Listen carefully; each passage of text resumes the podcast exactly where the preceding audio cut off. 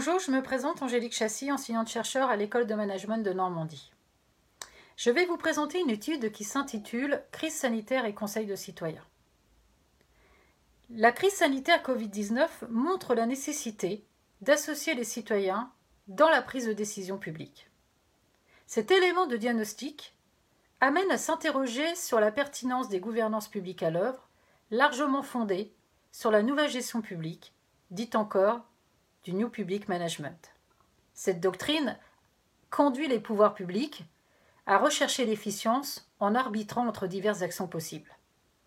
L'appréhension du risque que soulève la crise sanitaire amène à réinterroger une action collective qui se veut efficace au service de l'intérêt général. À l'exemple de la Convention citoyenne sur le climat et des conseils consultatifs de citoyens menés au sein des collectivités territoriales, à l'exemple de Villeurbanne et de Millau, les conseils de citoyens seraient des outils pertinents de prévention et de gestion concertée des risques sanitaires entre les citoyens et les décideurs publics.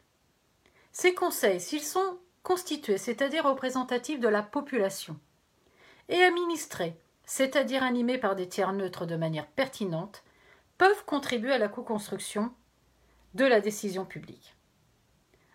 Ainsi, nous avons été sondés des citoyens afin de valider cette hypothèse ou pas. Les citoyens, selon les caractéristiques sociodémographiques et leur exposition aux risques sanitaires, souhaitent-ils ou pas être informés ou associés via de conseils de citoyens?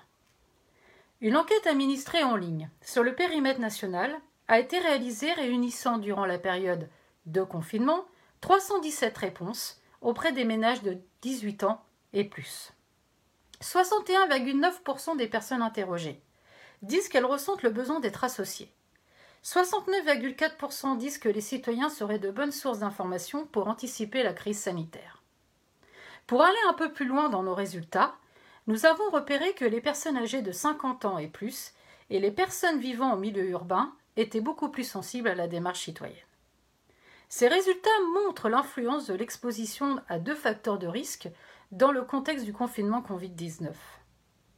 Les personnes âgées de plus de 50 ans sont plus fortement touchées par la maladie.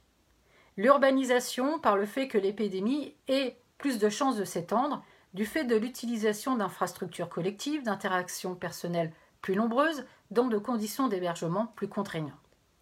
Qu'est-ce qu'il faut retenir? La plus forte exposition aux risques sanitaires suscite un besoin accru de concertation dans la prise de décision publique pour la gestion de la crise. Les menaces personnelles sur la santé feront sortir le plus fort besoin d'instauration d'instances citoyennes fondées sur la co-construction de l'action collective. Ces instances s'analysent face à un risque de santé majeur comme des sources de révision positive des décisions collectives et de réduction de l'anxiété individuelle. Dans cette perspective, ce nouveau management public permettrait de responsabiliser et de mobiliser durablement tous les types d'acteurs autour d'une politique d'intervention efficace post-Covid-19.